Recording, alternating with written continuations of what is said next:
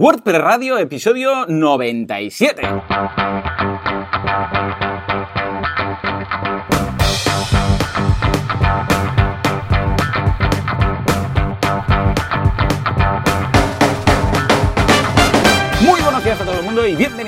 Más, una semana más. Dios mío, qué ganas teníamos ya a WordPress Radio, el programa, el podcast en el cual hablamos de este fantástico CMS que es WordPress. Sí, señor, con esto nos ganamos la vida y nos eh, montamos nuestros proyectos y nos lo pasamos la mar de bien. ¿Quién? Bueno, pues los Juans. Los Juans es como Juanes. Juanes, ¿sabéis? El cantante Juanes, pues somos lo mismo, pero nada que ver.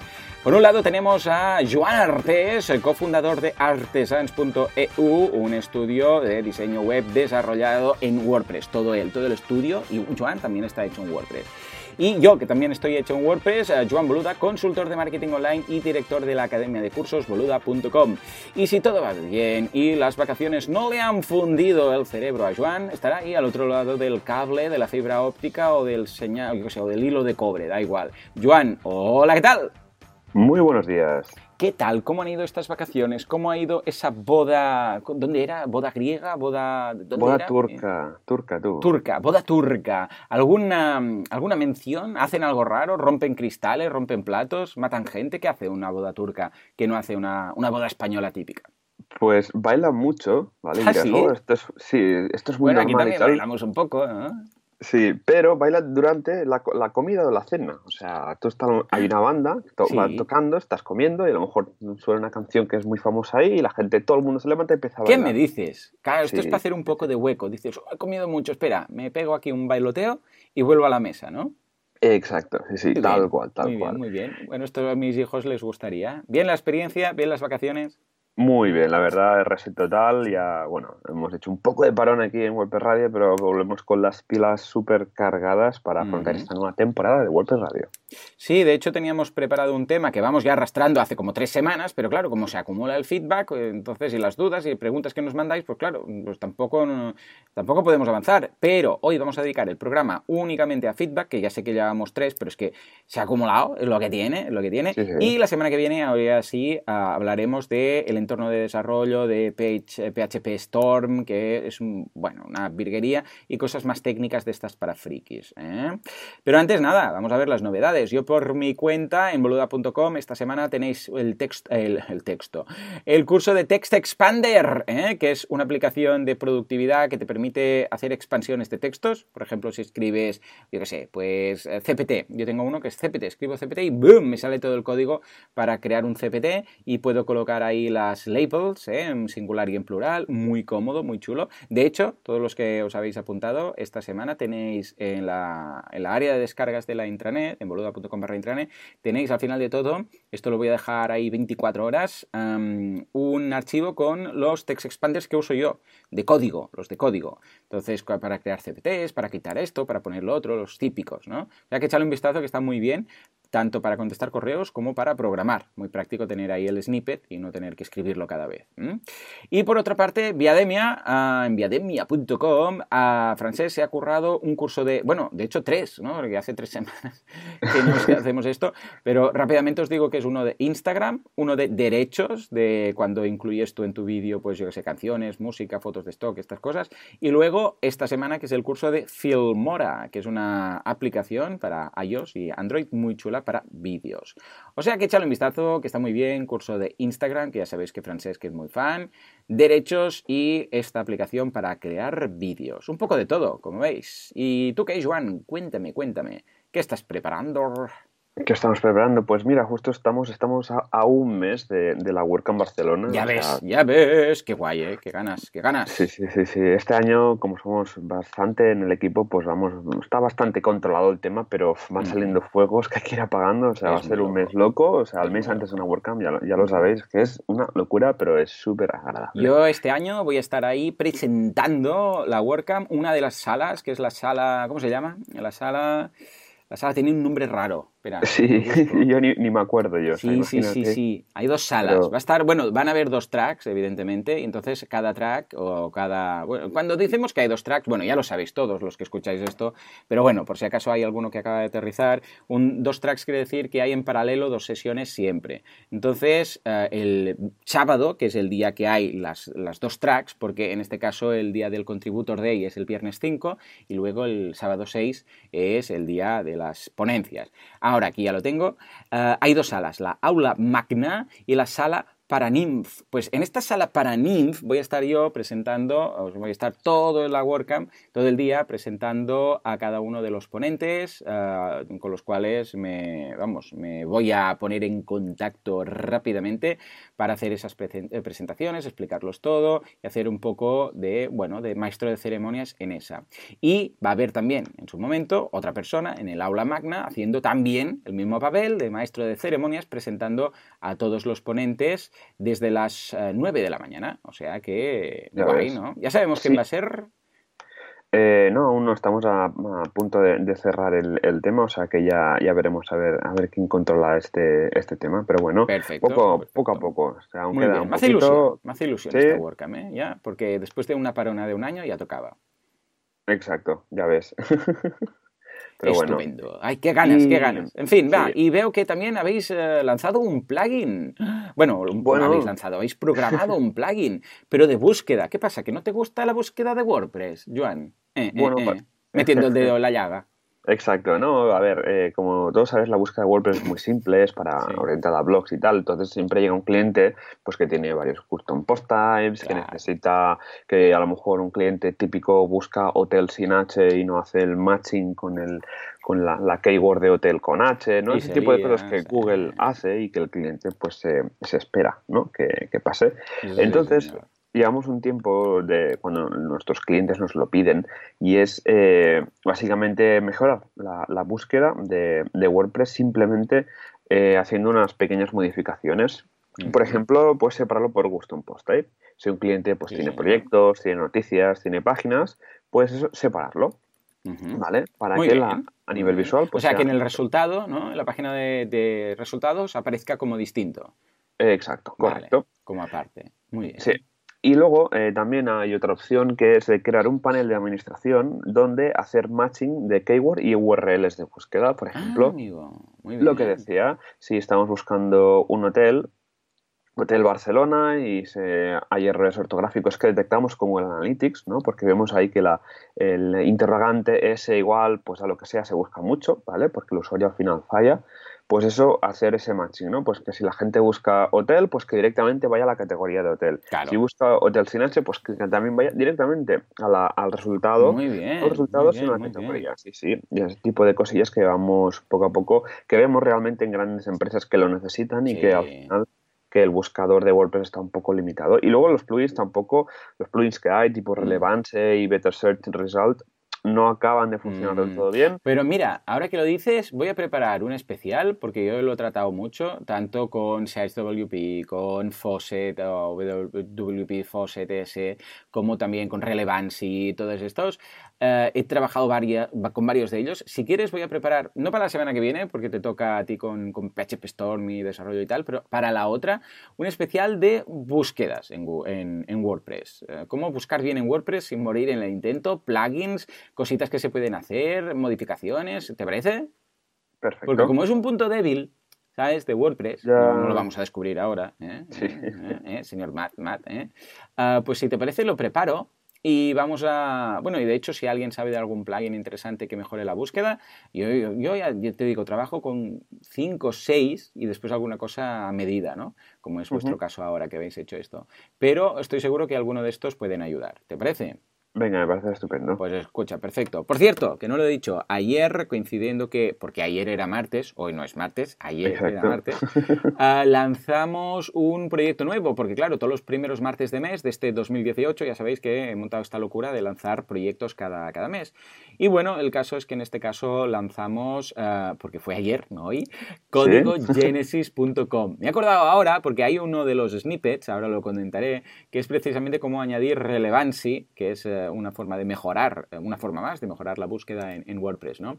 Bueno, pues Código Genesis, ¿qué es? Simplemente una colección de snippets y tutoriales de Genesis. Todos esos desarrolladores de Genesis van a encontrar ahí cómo modificar, cómo hacer cosas con Genesis, cómo, yo qué sé, desde, vamos, desde cómo pillar de este theme y ponerle la cabecera del otro theme hasta cómo quitar simplemente el pie de página, ¿vale? O sea, desde las cosas más fáciles a las más complejas. También hay un buscador que también hemos tuneado, por cierto, porque es lo que tienen los buscadores de WordPress. Ah, y cada día añadimos un nuevo tutorial, ¿eh? un nuevo snippet, un nuevo tutorial contando pues cómo hacer esto. Y normalmente, ¿qué encontráis ahí? Pues el código de lo que debéis añadir, lo que tenéis que quitar y luego, en algunas ocasiones, un poquito de CSS o un poquito de JavaScript para que te quede todo pues, más pulidito. Lo podéis usar para vuestros proyectos o como base de conocimientos, ¿no? Es decir, pues mira, yo me apunto, son 10 euros al mes, os suena el precio, y ahí pues podéis eh, tener eh, una base de datos que cada vez que necesitáis hacer algo en Genesis, pues lo tenéis. Ah, y hemos hecho una cosa muy chula, que estoy muy contento, que es que cuando estás suscrito puedes añadir mm, comentarios, que en este caso lo, hemos utilizado el campo de comentarios para hacer preguntas sobre ese snippet. Es muy chulo, a ver cómo, a ver qué te parece. En lugar de poner un formulario de soporte, lo que hemos hecho ha sido en los comentarios de cada snippet, porque los snippets son las entradas, no hemos creado ningún custom post type, sino que hemos aprovechado las entradas de WordPress, pues donde van los comentarios lo hemos transformado en la sección de preguntas y de soporte, ¿vale? Entonces, si no estás suscrito, ahí te aparece un CTA que dice, si tienes cualquier duda sobre este snippet o quieres que te digamos cómo hacer alguna cosa, alguna modificación sobre este snippet, ah, ah, tienes que suscribirte. Entonces, si te detecta ya como suscriptor, puedes hacer preguntas ahí, en cada snippet. Y esto ah, creo que es muy práctico y lo voy a aplicar en otros membership sites. ¿Por qué? Porque ahí puedes ir creando una base de conocimiento y de dudas que luego otros eh, suscriptores pueden encontrar interesante porque pueden tener la misma duda. Imagínate que tú dices, ¿cómo cambiar, yo sé, esto o cómo quitar el, la fecha en los posts, no sé qué? Y resulta que alguien lo ve, lo detecta y dice, ostras, ¿y si en lugar de cambiarlos quiero, yo qué sé, puedes cambiar el formato de la fecha y en lugar que aparezca 11.1 aparezca 1.11, por ejemplo, ¿no? Me lo estoy inventando.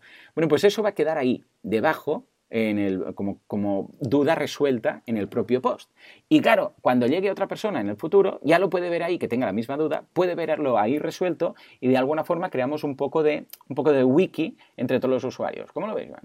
Yo lo veo súper bien, súper bien ahí generando feedback internamente y eso pues al mm. final la gente ayuda que puedan encontrar a veces. Claro, porque eso claro, formulario de soporte, nos llega, le contestamos, por esa misma duda la pueden tener más personas. O sea que, mira, ahí queda, ahí queda esa idea para vuestros membership sites. En fin, señores, eh, venga, va, momento de hablar del el hosting de los hostings. ¿Estás preparado, Joan? Estoy o sea, esto es muy potente. ¿eh? Vamos allá, vamos allá. Venga, va. Venga, vamos allá.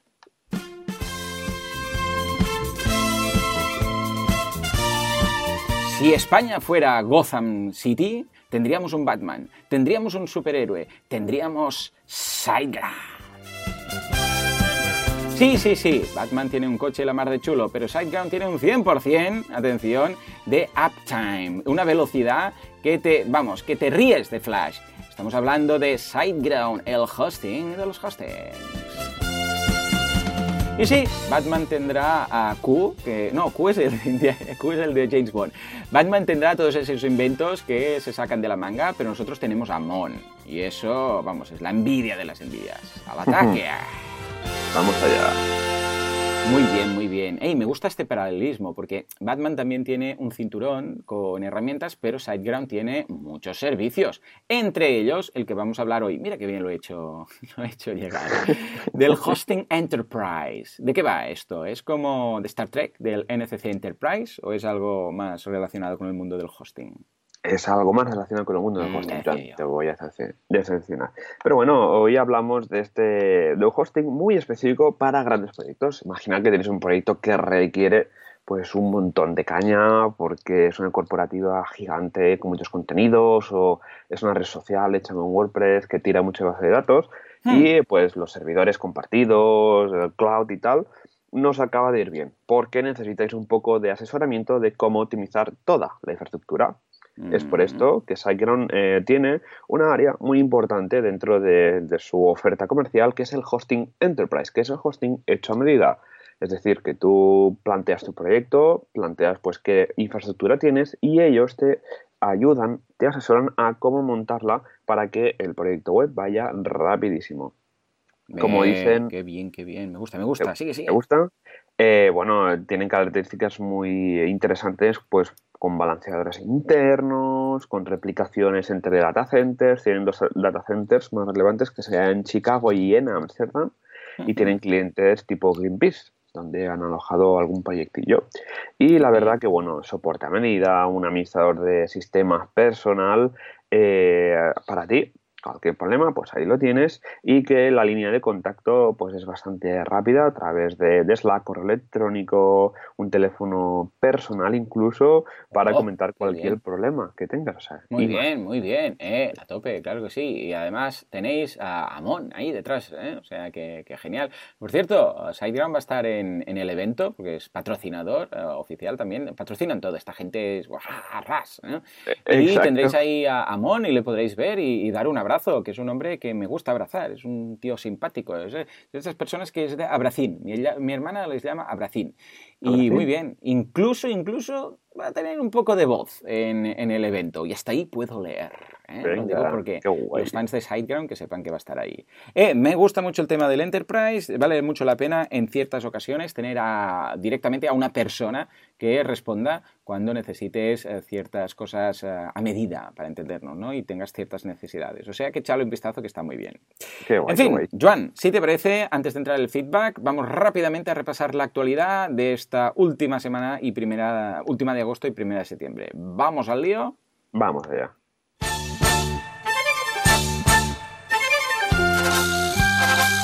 Actualidad WordPress, virtualidad o qué pasa con Gutenberg. Vamos allá.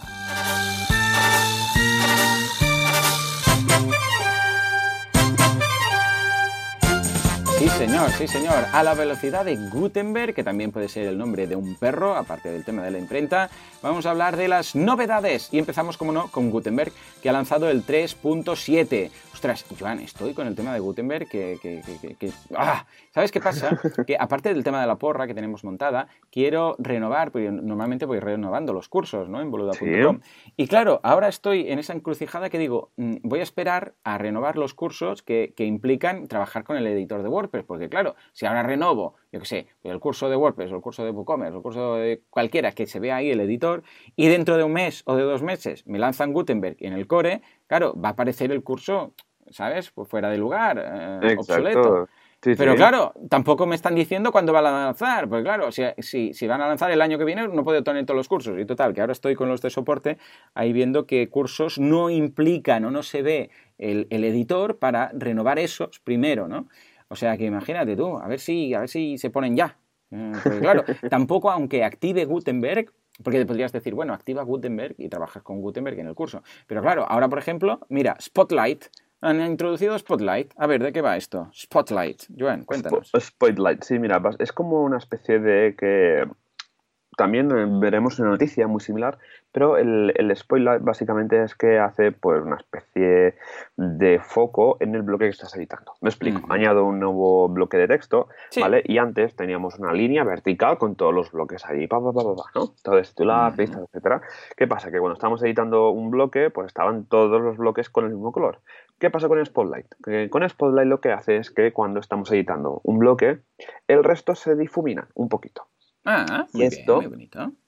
Exacto. Y esto tira un poco hacia la línea de crear un modo de eh, lo que sería un modo de, de, sin distracciones para que nos podamos centralizar en escribir el contenido. ¿Vale? Recordemos que WordPress con el editor clásico tiene una especie de modo pantalla completa, distraction free, que te quita todas las herramientas, todas las barras de administraciones y tal, para centrarte en escribir, porque a veces uno está escribiendo y empieza a mirar los elementos del menú y se le va un poco la olla, ¿no? Y, ah, mira, un comentario nuevo, voy a entrar ahí, ¿no?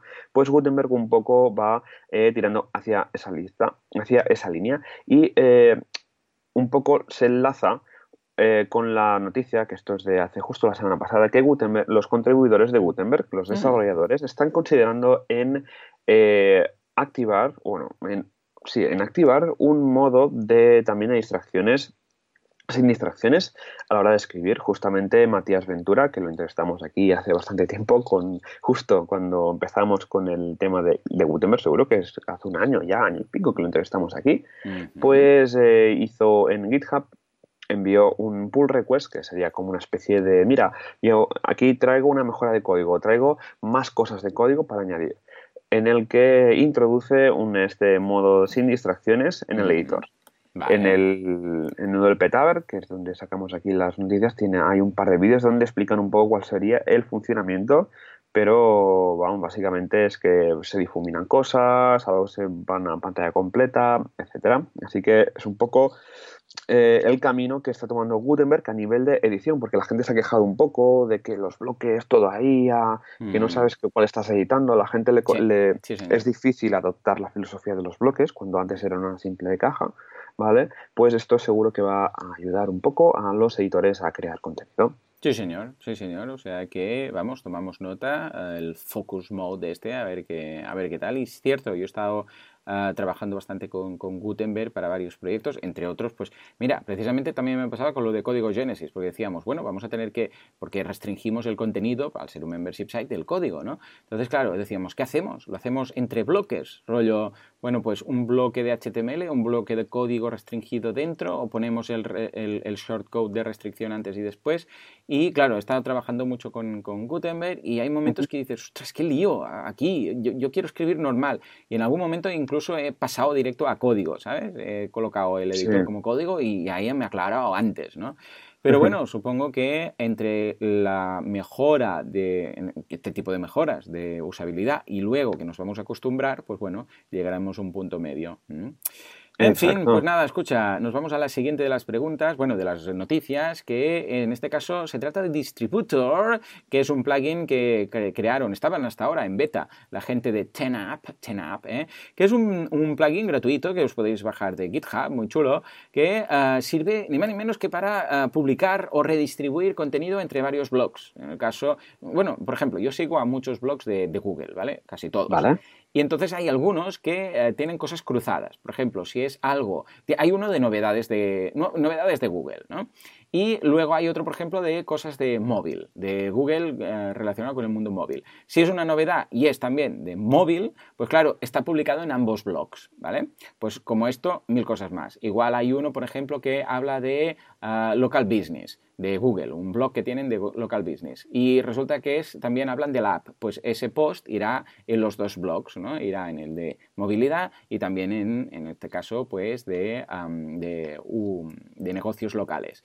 Claro, pues esto, ¿qué pasa si tú lo tienes montado en varios WordPress? Que tienes dos, tres blogs y lo quieres ah, publicar en varios. Bueno, hasta ahora tenías que copiar y pegar, ¿no? Lo pegabas en uno, lo, copiabas en el original, luego lo pegabas en el otro blog, abrías otra instalación de WordPress, lo pegabas ahí, ponías el canonical para que fuera todo al original y que Google no lo, ve, no lo viera como contenido duplicado y ya estaba, más o menos era. Bueno, pues ahora tienes Distributor. Distributor es un plugin que lo que hace es que te vincula todos los, ah, en este caso, blogs de tu red de blogs y cuando publicas un contenido lo puedes redistribuir automáticamente al resto de blogs, de forma que tú le dices, bueno, pues este contenido también quiero que sea un post, esta entrada, también quiero que sea un post en este otro blog, ¿de acuerdo? Y ya está. Lo bueno de hacerlo así es que se sincroniza, de forma que si tú modificas uno, pues ahora ah, se modifica también en los otros. Típico que encuentras, yo sé, una falta de ortografía, un error, has escrito WordPress mal o lo que sea, pues también se, modifica. Y lo tienes ahí mismo, ¿eh? en, el, en el propio editor. Le dices, este es el post y quiero que esto vaya a este blog y este blog. Lo seleccionas y ya está. Es gratuito, es de la gente de Tenap, ya os digo, de Goldman, básicamente, de Jake Goldman, que es el hombre que va con em, Americana siempre, incluso en las WordCamps. Y el caso es que han añadido, pues como no, soporte a Gutenberg, ¿eh? y entonces eh, podéis echarle un vistazo, podéis probarlo, y creo que está muy bien para sobre todo ciertas empresas ya con un cierto calibre, ¿no? O para redes de blogs. ¿Cómo lo ves, Joan? Yo lo veo súper guay, aparte que se adapta completamente a multisite, esta instalación de WordPress que Cierto. Permite tener Cierto, varios eh, WordPress instalados dentro de un- una misma instalación y esto va súper bien, porque cuando tienes una red de blogs y quieres compartir contenido, insertar contenido, que esto es una de las cosas que muchos clientes también nos piden, pues este plugin no lo conocía justamente hasta ayer que estaba preparando la escaleta y digo, ostras, qué plugin, y lo estamos probando porque lo típico, ¿no? Que en un WordPress multisite siempre surgen dos necesidades que no están en Core. Primero, tener imágenes compartidas en toda la red, que esto no está en Core, que esto sería muy interesante que estuviera, y hay plugins y tal. Y luego esto, ¿no? Que poder coger de otro blog, ¿no? Ese contenido y de meterlo ahí dentro. Y bueno, y ahora que pues que le meten Gutenberg, que es compatible, pues muchísimo mejor tú. Sí, señor, sí, señor. Pues van, ahí queda, ahí queda, echadle un vistazo y probadlo. Yo lo he probado, es muy chulo, ¿eh? Es curioso. Lo que pasa es que, claro, no puedo aprovecharlo, lo estuve probando con sites de prueba, pero claro, que en Claro. mi caso, bueno, pero vale la pena verlo, ¿eh? Sí, Bueno, va, vamos a por otra noticia, de hecho la última ya, si no me Sí. equivoco, que es que han hecho un fork de WordPress. ¡Oh, my God! Yo cuando leí la noticia pensaba, bueno, esto es un plugin para quitar uh, Gutenberg, ¿no? Porque que como ya hay algunos. Pues no, no, resulta que han creado Classic Press, que es un, bueno, están creando, esto va a empezar en nada, en cuanto salga la nueva versión de, WordPress, ah, Classic Press, que va a ser una, un fork, de hecho, es un fork de WordPress sin todas las cosas que no les gusta, en este caso, que tiene WordPress. Dice, os lo leo, es, bueno, lo encontráis en Classic, con dos S, eh, classicpress.net. Y básicamente dice que es WordPress sin Gutenberg y todo lo que es React.js. ¿eh? Entonces dice Classic Press empezará ah, nada dentro de poco como una ah, extensión, como, una, como un fork de WordPress 4.9 con el objetivo de, eh, de proveer de todas, bueno, o sea, ellos lo que van a hacer es actualizar todo lo que es de, de WordPress, todo lo que son los errores de, mm, o sea, todos los patches de seguridad, todo este tipo de cosas, ¿no? Pero que van a dejar todo lo clásico un WordPress con una comunidad detrás, pero sin todo lo que están añadiendo en cuanto a Gutenberg y en cuanto a JavaScript, bueno, que ya sabemos que lo están haciendo todo con React, ¿de acuerdo? Hay una opción para que te explica cómo migrar de WordPress a Classic Press y te lo puedes descargar directamente por si lo quieres instalar. Ah, eh, eh, no está aún, o sea, lo puedes hacer, pero no está aún lanzado, con lo que podáis verlo, echarle un vistazo. Os explica el por qué, por qué no se debería introducir ah, Gutenberg en el core también. Ah, Están explicando ahí un poco todo por qué lo están haciendo, no simplemente para hacer rápida, decir, ah, pues yo no, voy a hacer un fork y tal. Y queda ahí. Es una iniciativa como menos curiosa. A ver, yo no sé hasta qué punto esto puede pillar fuerza, no lo veo. Si tuviera que hacer una bola de cristal, no lo veo que esto arranque muy potente para entendernos, pero es interesante que no es simplemente una rabieta de, de, ah, no me gusta Gutenberg, voy a poner un plugin para quitarlo, sino que, bueno, se está haciendo un esfuerzo importante, incluso han creado la web, están haciendo sus, sus pinitos. ¿Cómo lo veis, Joan?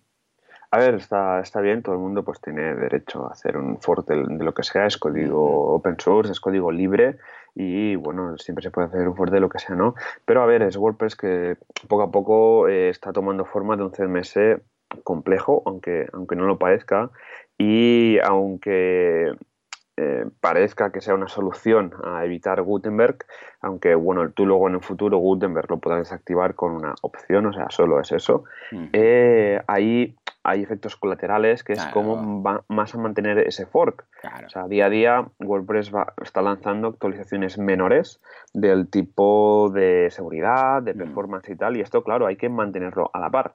Así que, bueno, parece ser que va a haber una cierta colaboración entre Classic Press y, y WordPress eh, para este tipo de actualizaciones, pero si los dos, eh, bueno, si Classic Press toma su camino, eh, creo que va, va a necesitar un equipo de desarrolladores, Ujú. etcétera. Y tampoco es que se haya ido una, una, una cantidad de gente eh, determinada de WordPress a Classic Press, sino es que Claro. ha cogido un tío y ha hecho su fork y necesitará desarrolladores y mantener eso.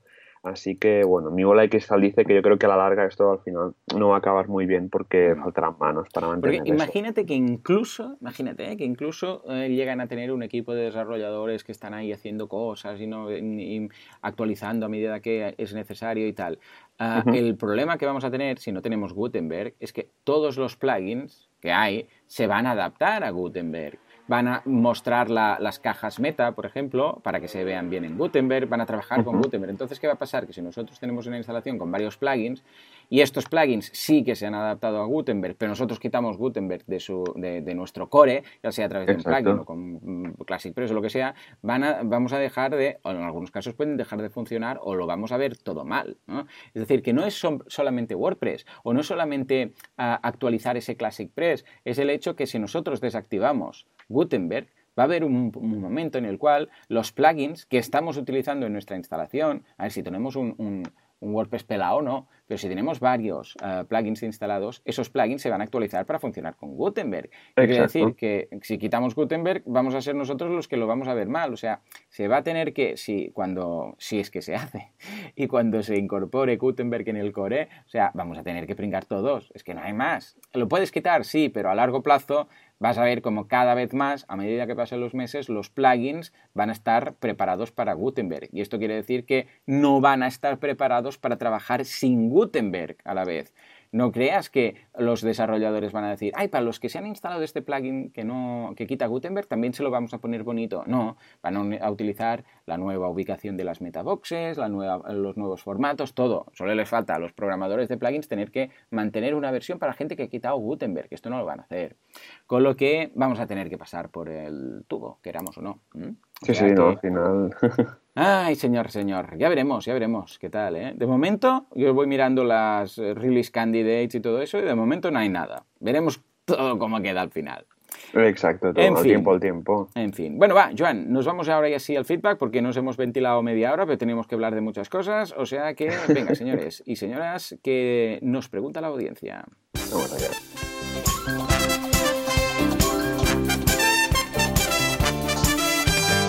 FitPress, eh, FedPress, Freeze Friends, Tetris. ¿Qué nos pregunta la audiencia de WordPress Radio?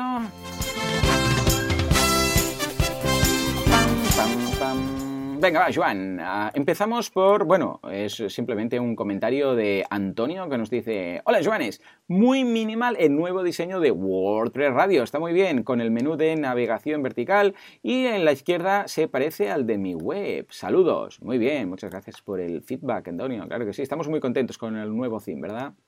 Sí, claro, yo estoy, vamos, súper contento, un cambio de, imagen y ese logo me encanta, ese ah, logo hecho por Alex. Sí, sí, sí. Y dice que además la W la ha hecho que parezca como las ondas de, audio, ¿sabes? Ha jugado un poco con este concepto, o sea que muy Qué guay. Muy bien, venga, va. ¿Qué nos dice Carlos? Un clásico de los clásicos. Un clásico. Dice, bueno, muy bueno el curso de Jordi de esta semana. Se refiere al de cómo hacer un theme con, sí. Y de un PSD a un theme de WordPress, sí, señor. Exacto. Y Jordi, un crack. Además, contesta en 0, ya le he pasado alguna idea para un avanzado. Seguimos. Mm. Feliz miércoles. Postdata. Molaría destripar alguno de los childs de así themes en un próximo curso. Yo no digo nada y lo digo todo. Ah, venga, pues tomo nota, tomo nota. Está muy bien, muy bien. Veremos más, veremos más, ¿eh? Porque ha gustado muchísimo este curso. Claro, es lo típico, ¿no? De cómo paso, yo tengo un diseño, cómo lo paso a theme, cómo lo convierto en un theme esto. O sea que échale un vistazo que está, que está genial. Bueno, pues es Carlos, precisamente también, que nos manda otro feedback que nos dice, buenas, respecto al problema de los CPT en el theme de Así Themes, yo tuve el mismo problema. A ver, a ver, ¿cómo lo he solucionado? La solución está que me pasaron desde soporte de Así Themes, muy bien desde aquí, compañeros James, fue incluir la siguiente función en front page, que es un array, ¿de acuerdo?, de post por page que limita el número máximo de posts. O sea que, échale un vistazo, es una línea y queda todo arreglado. Qué bien, Carlos, ¿eh? ¿Tú crees que mm, tendremos quizás un hat trick de Carlos y, una y un tercer feedback? de Carlos? Yo creo que, sí. Venga, ah, pues a por el tercero de Carlos. Carlos ah, Por el tercero. Venga, dice, buenas de nuevo. Sobre el tema del redireccionamiento, que esto es un tema que hablamos bastante en un par o tres episodios atrás, aparte de hacerlo mediante HT Access, también es interesante el desindexar las URLs antiguas de Google desde el Search Console. El problema viene cuando tienes muchas URLs a desindexar.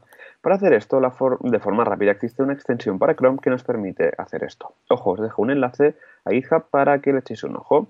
Los pasos a seguir son descargar el zip, descomprimirlo, entrar en Chrome e irse a las herramientas de extensiones, activar el modo desarrollador, clic sobre el botón de cargar extensión comprimida y subirla y habilitar la extensión. Y ya está.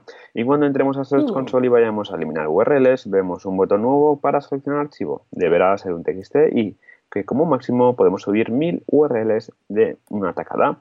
Desde Search Console va subiendo y procesando tramos de 25 URLs a la vez, pero es mejor que tener que ir una por una. Seguimos, feliz miércoles. Muy bien, eh, sí señor, te has ganado hoy, mira Carlos, te has ganado el título de em, comentarista oficial, mm, hijo del comentario, hijo de la ciudad, hijo del podcast. Hoy, hoy te has ganado un título que nos acabamos de inventar y que vamos a cambiar cada semana. Hoy te lo has ganado tú.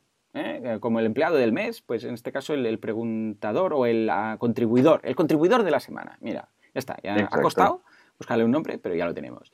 En fin, Carlos, muchas gracias, de verdad. Ah, que nos vemos dentro de nada, ¿eh, Carlos? Eh, nos vemos, nos desvirtualizamos en breve. En fin, venga, va, vamos a por Jesús que nos dice: Hola chicos, me voy a mojar con el lanzamiento de Gutenberg. Ay, ay, ay, a ver, a ver, atención, atención lo va a lanzar Matt en el evento de, de Boluda el 20 de octubre. Muy bien, ¿eh? Pues, ¿cómo has sabido que va a venir Matt mm, Mullenbeck a mi evento a, charlar de, un caso de éxito? Joan no lo sabe, pero va a aparecer ahí en moto, saltando a través de un aro ardiendo y lo va a presentar ahí mismo. ¡Qué ilusión! ¡Qué ilusión! Y yo no lo sé, ¿eh? Ah, y anunciará una actualización de Hello Dolly. Muy loco, como corresponde. Un abrazo y gracias por toda la información que aportáis, Jesús. Claro que sí.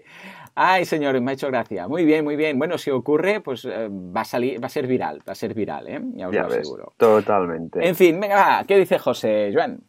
Hola chicos, animo con la recta final para los 100 y enhorabuena por el logo, es muy bueno. Mi apuesta de la llegada de Gutenberg es para la segunda semana de octubre de 2018, aunque algo me dice que hasta febrero no lo veremos. X3. Sí, sí, sí, yo creo que va para tarde. Aquí van añadiendo cosas, cada vez más raro. Bueno, en fin. Ahí queda, ahí queda. Suerte que siempre se puede desconectar. Venga, va. Mariano nos dice: actualizo mi porra sobre Gutenberg para afinar más. Segunda semana de noviembre. Vale, pues venga, y toma, tomad nota, ¿eh? que vais a ganar algo, ¿eh? No sabemos qué, porque claro, depende de, depende de cuántos ganen esa semana, pues habrá más o menos presupuesto para cada uno, pues se van a repartir, pero va a ser, va a ser, ¡buah! Ah, brutal. Bueno, brutal, brutal. No, no, no, lo sabemos aún, pero seguro que va a ser muy brutal, ¿vale? Venga, va, ¿qué nos dice Hernán? Dice Hernán, yo lo instalé cuando me apareció. No lo di, no odio en general, pero no me sirve ahora. No es, no fue compatible con Gravity Forms o tal vez con mi versión. También con el Yoast me costó encontrarlo donde estaba. En general me gusta, es cómodo, pero por ahora no lo usaré. Soy bastante novato, por más que muchos que trabajo con WordPress, pero siempre aprendiendo. Vale, vale, vale, bien, bien. Ya os digo, ¿eh? yo a mí me hace ir bastante lento. En fin, ya veremos. Venga, Rodrigo nos dice, hola nuevamente, Joanes. Y les digo nuevamente porque ya les había escrito con otra duda que me contestaron. Muchas gracias. Y aquí molestando con otra consulta. ¿Qué conviene cuando pongo un vídeo en mi web de WordPress? Uy, ahí ese WordPress que lo hemos puesto con una P, ahí, minúscula, arreglado, ah, ya está. ya sé que no lo ve nadie, pero lo he arreglado igual. Subirlo a YouTube y luego linkearlo a mi web o subirlo directamente a mi web desde mi computadora, es decir, que se instale en mi WordPress y desde ahí corra. ¿Qué conviene y qué me recomiendan hacer para que mi web funcione mejor? Gracias y saludos desde México. Bueno, pues sin duda alguna yo lo subiría a YouTube por muchas cosas. Primero porque uh, temas de SEO y posicionamiento, te va a posicionar más un vídeo en YouTube que un vídeo que has, subido a tu propio servidor, ¿vale? ¿Por qué? Porque YouTube es de Google y Google potencia que Google es lo que tiene, está preparado, está ahí, va a ir rápido, etc. Pero, por otra parte, por temas de performance, oh yeah, on the rocks. Si tú subes todos tus vídeos, ah, vas a gastar muchísimo ancho de banda y luego también vas a gastar mucho espacio en el disco duro, que son dos cosas que mm, mm, afectan al servidor. Más que el disco duro, porque dices, bueno, pues mira, tiras, sobre todo es el tema del rendimiento, de la carga que va a tardar en, cargar todo lo que es a, nivel de, carga, de tiempo de carga, eh, que Google esto también lo computa. No es lo mismo que diga, ostras, esta web tarda mucho en cargar porque tiene imágenes, GIFs, vídeos, no sé qué, que una que digas, no, es que resulta que el vídeo está en YouTube. Entonces, claro, Google ya lo ve. No sé si coincidimos, supongo que sí, Joan. Totalmente de acuerdo. Subir un vídeo a la instalación de WordPress consume ancho de banda, consume disco, que el disco es caro en, en cloud. Así que lo mejor es en YouTube o Vimeo, que siempre pues, te mm. va a dar un tráfico orgánico indirecto y aparte que YouTube y Vimeo tienen esos fantásticos CDNs que tú no hace falta que tengas que hacer nada para eso. Exacto. Además, yo ya, ya os digo, yo mirad que soy muy de tenerlo todo yo O sea, incluso los episodios del podcast yo los pongo en mi... Bueno, y en este caso también los subimos a nuestro propio servidor, ¿no? Pero en este caso los vídeos van a YouTube. Exacto. Venga, va, Joan, ¿qué nos dice Jesús? Dice, hola Joan, escribiendo un artículo para mi blog sobre Gutenberg, descubrí estos mensajes, nos deja ahí un, link a un plugin. Parece ser que sí han cogido una parte de TinyMC y lo han mm. integrado dentro de Gutenberg, a lo mejor lo más básico, pero la empresa sigue participando dentro del proyecto. Me llamó la atención, investigué un poco más y encontré más mensajes de los autores del editor que confirman esto. Saludos, Jesús, pues está confirmado. Sí, señor, yo también lo estuve buscando y sí, parece que en Gutenberg hay ahí dentro TinyMC, o sea que efectivamente queda. ¿eh? Y esto lo, escuché en uno, de los, mm, en uno de los foros que lo decía Chip Bennett. Y si Chip Bennett lo dice, mm, cualquiera le lleva la contraria, ¿eh? que te Exacto, pega un así con la mano abierta que te desmonta. En fin, venga va, nos vamos a con Diego, a hablar de Diego o la duda de Diego, que es, hola, buenas chicos, uno, nos lo numera. Vale, va, hay tres, tres, tres cosas rápidas. Dice, necesito crear eventos de analytics en mi web. He tirado el tutorial de Joan y después de tener absolutamente todo configurado, el link que quiero testear y todo, me da el siguiente error y nos coloca ahí el error. En un principio había pensado que podía deberse al plugin que utilizo, Google Analytics Dashboard for WP, pero después de desactivarlo y meter el plugin a mano me sigue dando el mismo error. El link que estoy usando tiene el siguiente código de JavaScript. Sé, nos lo deja ahí. A mí me da miedo que añadir un, código de JavaScript que le diga cuál es esa función, pero no tengo ni idea. ¿Me podéis ayudar? Dos, sobre códigos de Analytics, lo bueno de usar plugins son las opciones que te permiten personalizarlo. Se puede conseguir lo mismo con el script de Analytics sin tener que recurrir a un plugin. Por ejemplo, anonimizar IPs, activar la, atribución mejorada, todas estas cosas. Tres, otra duda que tengo es con el AMP. Instalé AMP for WP, Accelerated Mobile Pages, y me fue genial con los posts, pero me da problemas con el CPT.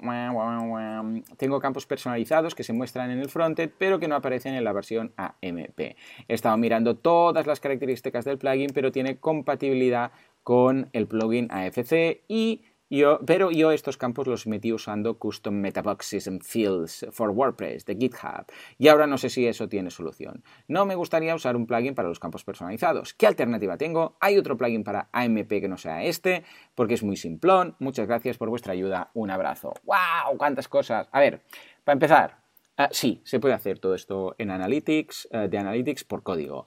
Lo que hacen estos plugins simplemente eh, de Analytics, que te permiten añadir personalizaciones al código, es que pillan el código de Analytics, tal cual, el que te da Analytics, y le introducen ciertas líneas, o le quitan ciertas líneas, o le, modifican ciertas líneas. Pero todo esto lo puedes hacer. De hecho, yo lo hago manualmente. No instalo ningún plugin de Analytics, sino que pillo el código de Analytics y le quito líneas, le añado líneas y ya está. Y esto lo podéis hacer sin ningún tipo de problema. De hecho, la, documentación de Analytics es más que completa y simplemente debes buscar anonimato, por ejemplo, ¿no? Que dices el anonimato en el, eh, en el código de las IPs. Bueno, pues lo podéis hacer. Simplemente le dices, escucha, buscas en Google, verás la línea que tienes que poner y la añades. Y ya está, es así de fácil. Encontrarás también muchos plugins que lo hacen, pero si quieres ahorrarte el plugin, ningún problema. O incluso, yo qué sé, no cosas como lo típico que se pone de cambio, ¿no?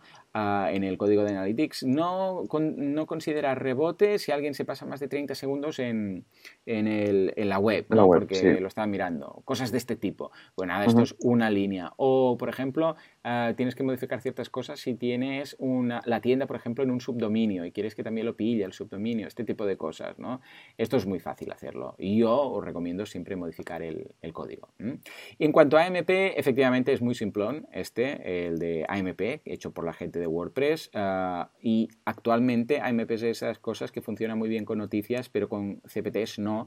Sobre todo cuando esos CPTs, estos Custom Post Types, tienen Custom Fields, porque claro, en, el caso de Advanced Custom Fields sí que ya ha introducido esta compatibilidad con AMP y lo muestra, pero claro, AMP, el plugin, no, no sabe si esos códigos, porque debes pensar que ah, cuando tú creas un custom field, ah, queda ahí en el metavalue, pero hay muchos metavalues y algunos que no se deben mostrar en el frontend, porque son cosas internas, ¿vale? Entonces, claro, lo que no puede hacer AMP el plugin es mostrar a saco todos los valores metavalue. ¿Por qué? Porque hay valores que tú no vas a querer que se muestren. Igual hay algunas cosas privadas, hay algunas cosas que, que van a ser claves y valores sin sentido para el ser humano. Entonces, AMP que es el plugin, que hay el AMP Advanced Custom Fields, que es el plugin que sí tiene compatibilidad, sí que te permite decir esto si lo quieres mostrar en AMP o no. Pero en el caso que estás usando, este que nos comentas, de uh, uh, Custom Fields, no sé qué, que esto no lo he usado nunca, uh, no lo tiene. Con lo que deberías pasarte a, si quieres hacer esto, a Advanced Custom Fields. Pero va a ser muy difícil que un plugin de AMP desde el punto de vista del plugin de AMP, te diga, voy a ver todos los, todos los custom fields que tienes y me dices cuál es mostrar. Pero si al revés, ¿eh? que el plugin de, que crea, que es más lógico, el plugin que crea los, los custom fields, eh, te pregunte si quieres mostrarlo en el caso que tengas una versión de AMP. Muy complejo, pero muy, muy interesante. ¿Cómo ves todo esto, Joan? Eh, lo veo guay. Eh, yo de Analytics prefiero siempre hacer la mano. No hace falta añadir un plugin de PHP porque yo, pues a mí me gusta personalizar bastante Analytics. Así que, Joan, ya sabes, un curso avanzado de Analytics estaría súper guay de hacer todo configuraciones con JavaScript porque al final lo controlas mucho mejor. Y aparte del tema de AMP, yo recomiendo siempre un plugin, no el oficial, porque el oficial es para blogs. Cuando tenemos un proyecto complejo, eh, os recomiendo el AMP for WP, pero este es el de Ahmed Kaludi y Mohamed Kaludi. O sea, tienen pinta que son hermanos, que este permite instalar diversos tipos de plantilla, modificar plantillas con PHP, bueno, hacer un montón de cosas. Dejaremos un enlace en las notas del programa, es el que he usado yo y tiene un montón de cosas, pero un montón, con muchas compatibilidades, con muchos plugins, incluso tiene alguna, creo que tiene versión premium y todo, y así que yo prefiero este para proyectos complejos. Pues venga, coincidimos plenamente. Yo es que ya os digo, si es algo que se salva con 10, 20, 30, 40 líneas de código, prefiero ponerlo, ¿vale? Hay un límite ahí que dices, hombre, es como lo de los custom post types. Los custom post types van por código, porque es que es muy poquito, de verdad. Pero, pero los custom fields, entiendo que, claro, si tienes que desarrollar ahí un date picker, un selección de color, un no sé qué, claro, vas a poner tanto código que es mucho mejor hacerlo con Advanced Custom Fields. Es de esos plugins que tienen pase, para mí, si está justificado. ¿eh? Correcto. Muy bien, muy bien. Pues venga, va. Nos vamos, sobre todo, ojo, si tiene que haber un cliente Ah, tocando ah, y, introduciendo los custom fields. Porque si es para mí, escucha, yo tiro de los campos personalizados eh, de, WordPress y ya me espabilo porque sé que no voy a romper nada. Pero si hay un cliente, por ejemplo, que tiene que poner fechas, ah, yo, yo, por ejemplo, si tengo que poner una fecha, la pongo en un custom field, en campos personalizados, y yo la pongo bien ya siempre. Pero si tiene que haber un cliente o varias personas introduciendo fechas, tienes que poner un date picker, que ya sabéis, es eso que aparece un calendario, ¿vale? Y selecciona la fecha para que todo el mundo lo haga igual. Pues si no, algunos van a poner guiones, unos van a poner eh, barras, unos pondrán la fecha de una forma, el año con dos números o con cuatro números, y luego esto no hay que lo parametrice ni, ni trabaje con estos datos. En fin, pues muy bien. Venga, va, ¿qué nos dice José? Joan.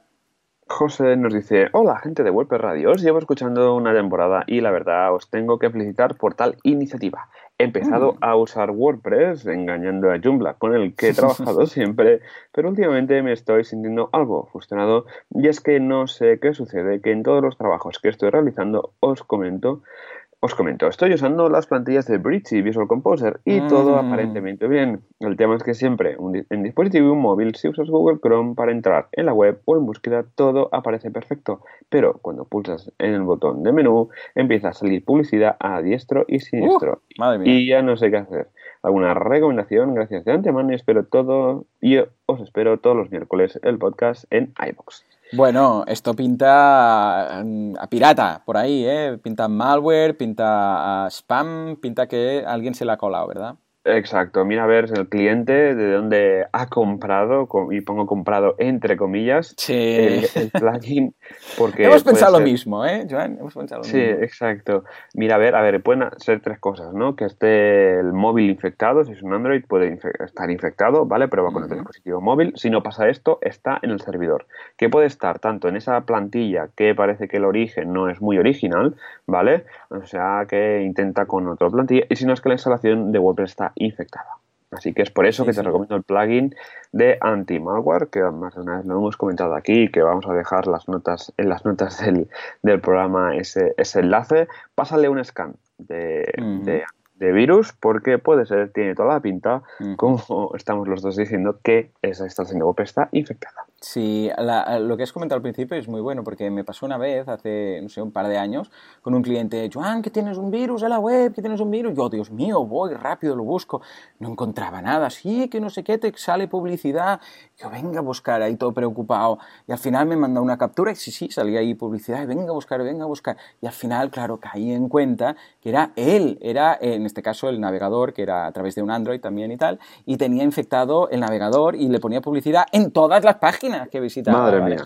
Pero claro, en ese momento, claro, y digo, pues qué, raro, porque es que, es que es muy raro ¿eh? lo que me estás diciendo, pero sí, sí, él lo veía, me mandaba las capturas y al final, pues, lo descubrimos que se le había infectado en este caso el navegador, ¿no? O sea que puede ser por ahí. Lo digo porque depende de cómo no estés ahí. Dios mío, que le han hecho la web y resulta que, es del navegador, ¿eh? Asegúrate que no es eso. Mm. Muy curioso, muy curioso. Sí, en fin, venga va, nos vamos ahora a hablar con Alejandro, que nos dice, hola Joanes, felicitaciones por el tremendo podcast, les escribo desde Argentina y quería consultarles sobre el plugin que me recomendarían para montar en el frontend con estilo de tabla los custom post types. Lo único que encontré es este, nos pasa uno, un enlace, y no sé si ustedes tuvieron la oportunidad de probar algún otro, desde ya, muchas gracias. Bueno, lo que quiero decir en forma de tabla es un grid, ¿eh? en este caso mostrar los posts en un grid.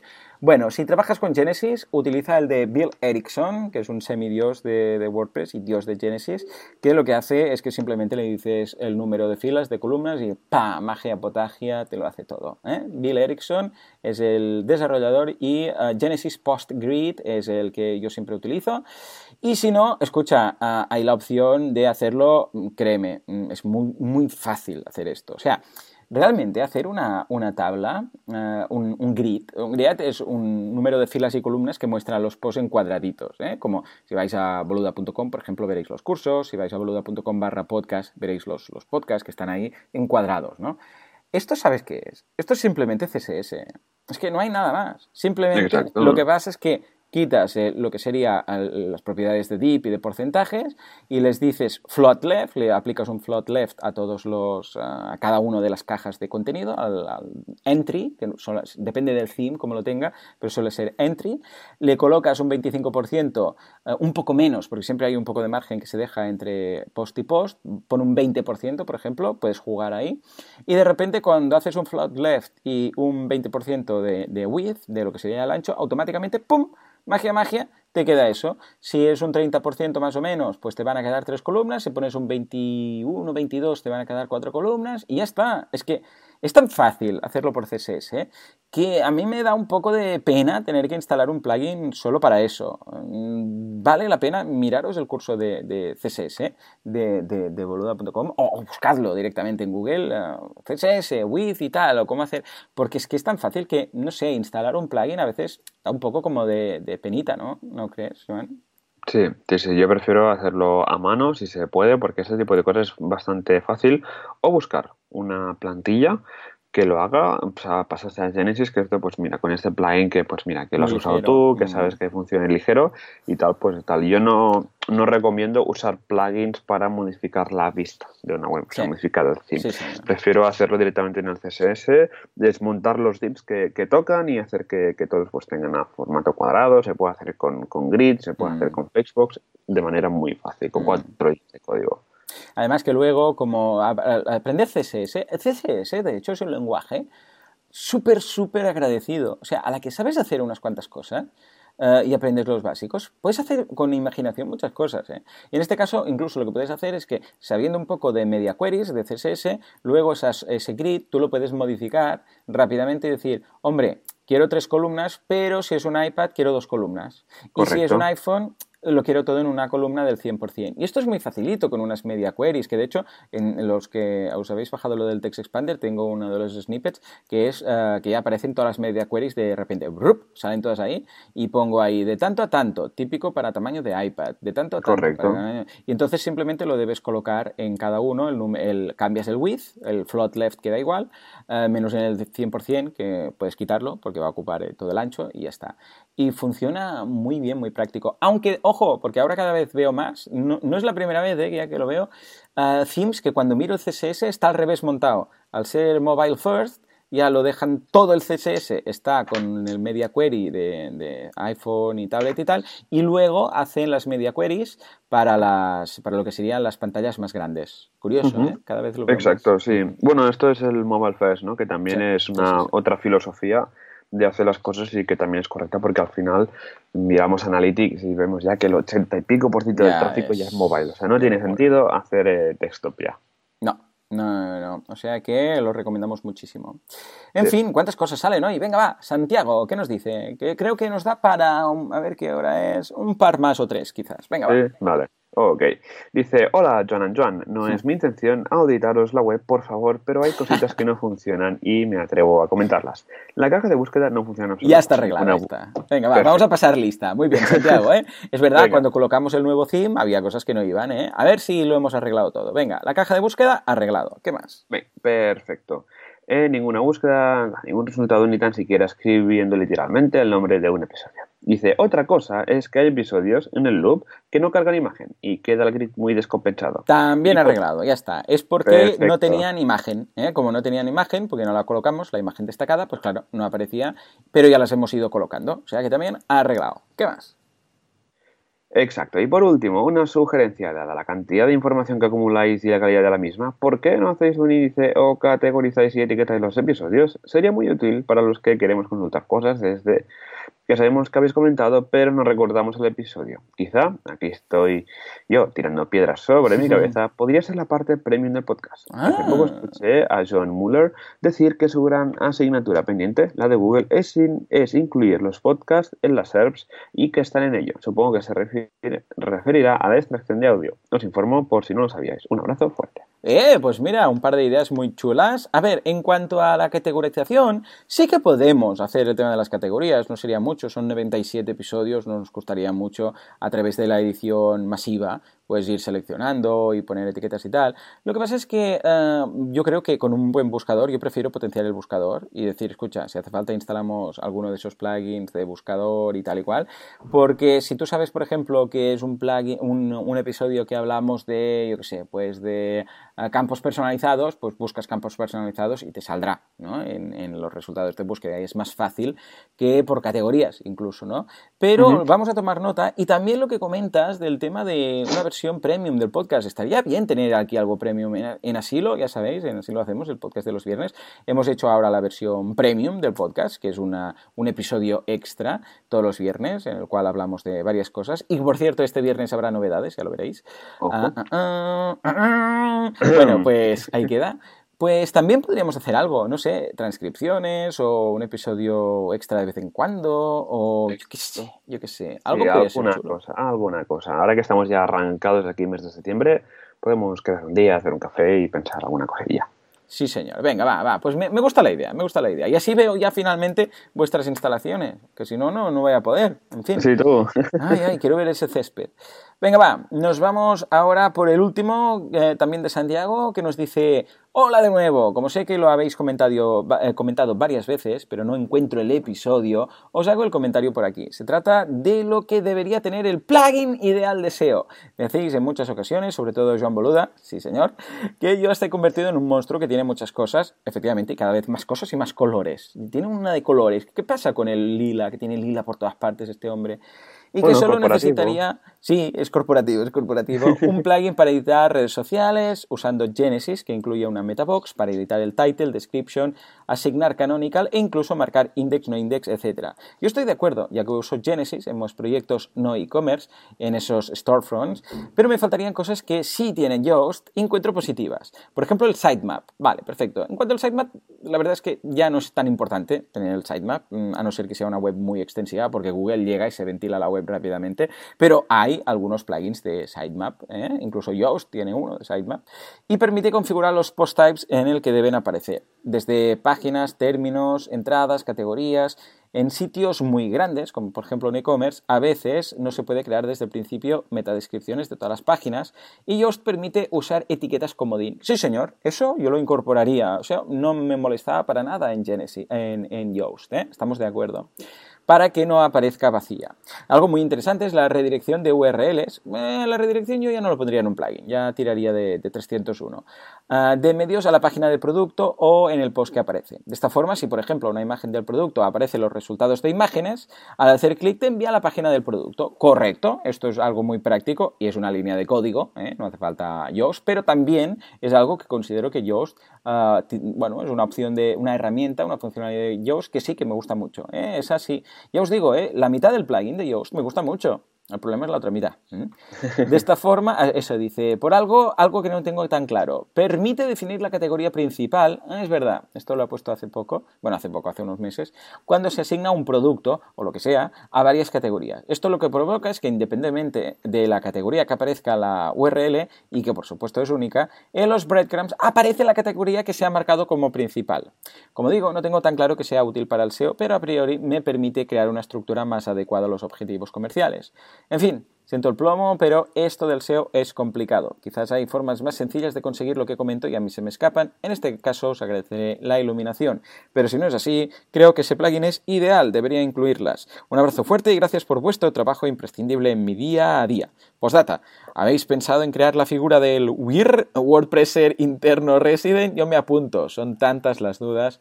Muy bien, muy bien, claro que sí. Pues es cierto, el tema de la categoría principal de Yoast, eh, yo personalmente no la uso en, mi, en, boluda.com porque cuando selecciono una categoría solo selecciono una categoría y es esa y nunca mezclo varias categorías. Pero hay proyectos en los que en algunos custom post types o en entradas es necesario trabajar con varias categorías y ahí se lía, porque claro, si tienes mm. una estructura de permalinks que incluye la categoría, ¿cuál elige?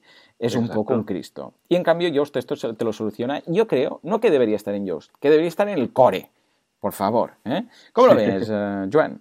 Yo lo veo bien, estas recomendaciones son, al final que va añadiendo yo, son muy interesantes y yo uso mucho el tema de las categorías principales, porque luego cuando se generan los breadcrumbs o migas de pan, esto es un tema muy relevante o un tema de peso de URLs también, eh, para que no haya líos de que si usamos categorías para filtrar cosas, pues que esa categoría no aparezca la URL, por ejemplo, ¿no? Pues ese tipo de cosillas que hacen que pues un plugin de SEO pues sea más o menos útil. Sí, señor. O sea que muy bien, muchas gracias por tu información y por tu, punto de vista.